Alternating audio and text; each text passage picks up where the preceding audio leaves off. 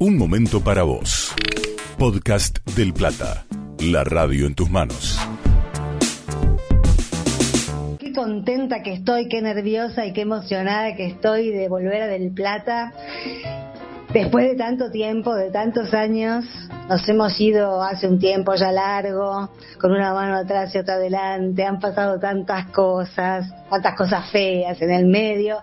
Pero bueno, ahora estamos acá, iniciando una nueva temporada, agradecida a la radio por permitirme volver. Eh, es un, un lugar que yo quiero, donde fui muy feliz los sábados por la mañana y ahora nos toca hacer eh, de lunes a viernes de 20 a 22, hacerles compañía y compartir impresiones, ¿no? Déjamelo pensar. es, eh, yo hoy estaba pensando, es el nombre de un programa y me parece que sí, por supuesto. También es el nombre de un portal, fue el programa de un nombre de un programa de, fue el nombre de un programa de televisión, fue el nombre de un programa que circuló en estos años de censura por varias radios alternativas.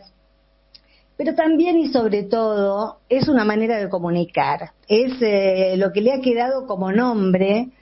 a una manera de comunicar que Mm, bueno, es la mía, es la que a mí me gusta, es, eh, la que yo siento que puedo navegar. Y también con el transcurso de los años descubrí que eh, hay mucha gente que necesita también parar un poquito el minuto a minuto, la última noticia, poder decantar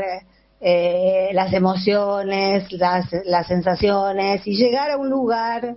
que cada vez es más escaso y que se llama pensamiento. Y esta vez nos, eh, nos toca, después vamos a seguir desglosando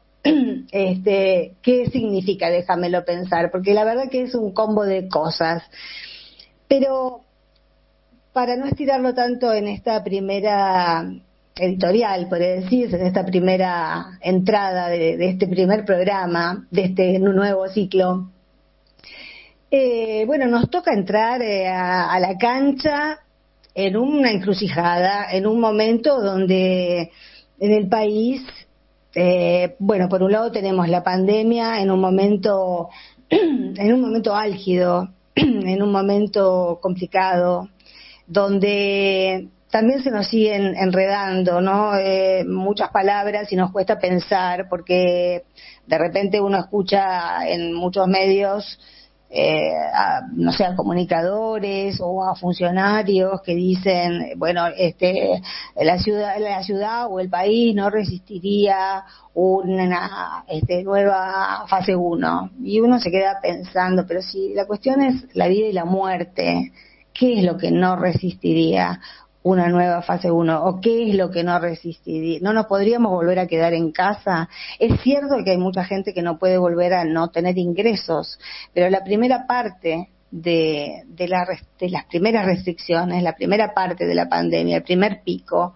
lo pasamos con ciertas compensaciones que daba el Estado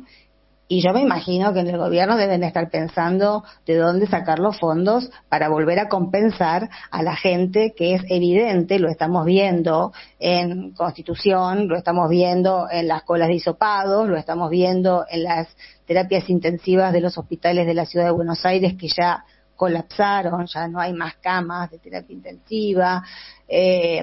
estamos en una catástrofe, al borde de una catástrofe más grande todavía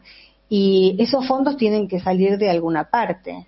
Y, es hora de que, eh, de, que esto, esta, de que los ricos de esta nación se den cuenta de que forman parte de esta nación y que sus patrimonios los han construido con la fuerza de trabajo de esta nación y que una pandemia como esta se puede equiparar perfectamente como una guerra y que en las guerras los ricos han aportado para las reconstrucciones. Entonces es hora de que elevemos el nivel de, eh, del diagnóstico, de que dejemos de ponernos curitas donde en realidad este, hacen falta yesos, eh, de que empecemos a darle la gravedad a la situación que tiene, porque la tiene, porque ya están las cepas peligrosas por el AMBA, porque nadie controla nada, porque vimos que en Semana Santa la gente se fue y, muchos se habrán cuidado y esto no es por para estigmatizar a nadie, pero muchos otros no. Y sin necesidad de irse de vacaciones hemos visto fiestas de, gente de tercera edad en algunas provincias este, y hasta de estudiantes de medicina haciendo este, fiestas en la playa sin barbijo. Entonces estamos viendo mucha alienación, mucho descelebramiento, mucho lado cerebral de un discurso único que, bueno, este programa viene a, sale, trata de salir eh, con, con, otra perspectiva, con otro, con otro discurso y con otra mirada, que estamos seguros que del otro lado hay millones de personas que tienen esta eh, misma mirada, lo que no tienen es bocas de expendio en la comunicación argentina para que esta mirada sea un poco menos rara, y suene menos, este, por ahí, eh, menos, eh, no sé qué palabra usar porque no quiero usar la palabra extremista, pero que este, menos este, radical, pongámosle, que suena radicales todavía a que, a que radical no significa demasiado.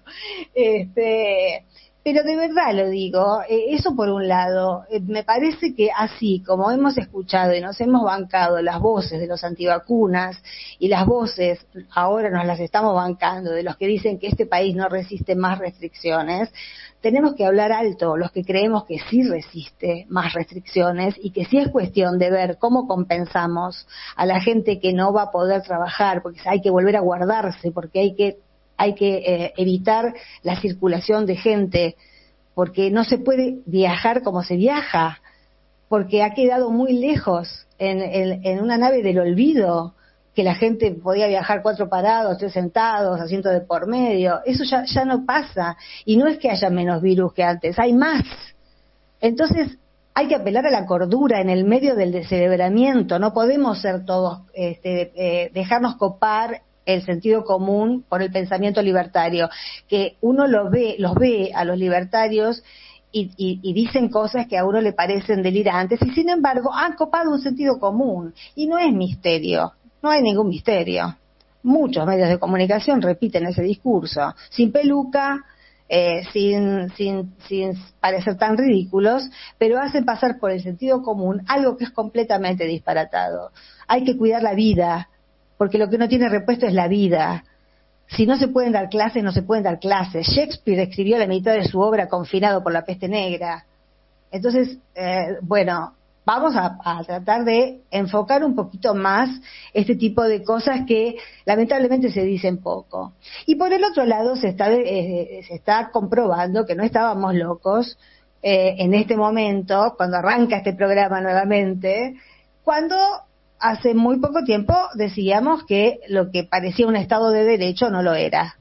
Y no lo era y no lo será hasta que no tengamos un Poder Judicial eh, de alguna manera este, purgado de quienes practicaron el lofer, que no es otra cosa que una guerra jurídico-mediática que le permitió a Juntos por el Cambio eh, parecer un gobierno cuando en realidad eh, fue una asociación ilícita. Sobre todas estas cosas, de esta manera, por ahí un poco brutal, pero sincera, eh, yo creo que no, no es eh, solo sinceridad, es eh, tratar de captar un pensamiento colectivo que está en el aire y que no tiene posibilidad de vehiculizarse hacia una, manera, una, una manera de expresión colectiva. Eso es lo que nosotros vemos, eso es lo que nos que lo que queremos comunicar y por supuesto lo matizaremos como siempre que hemos hecho, déjamelo pensar, eh, con música, con literatura, con historia, con todas esas cosas que necesitamos, además de de todo eh, de todo lo otro que no tenemos más remedio que atravesar porque aquí y ahora están pasando estas podcast del Plata. Seguimos en este canal de Spotify y te esperamos en nuestras redes sociales. Del Plata, hay radio.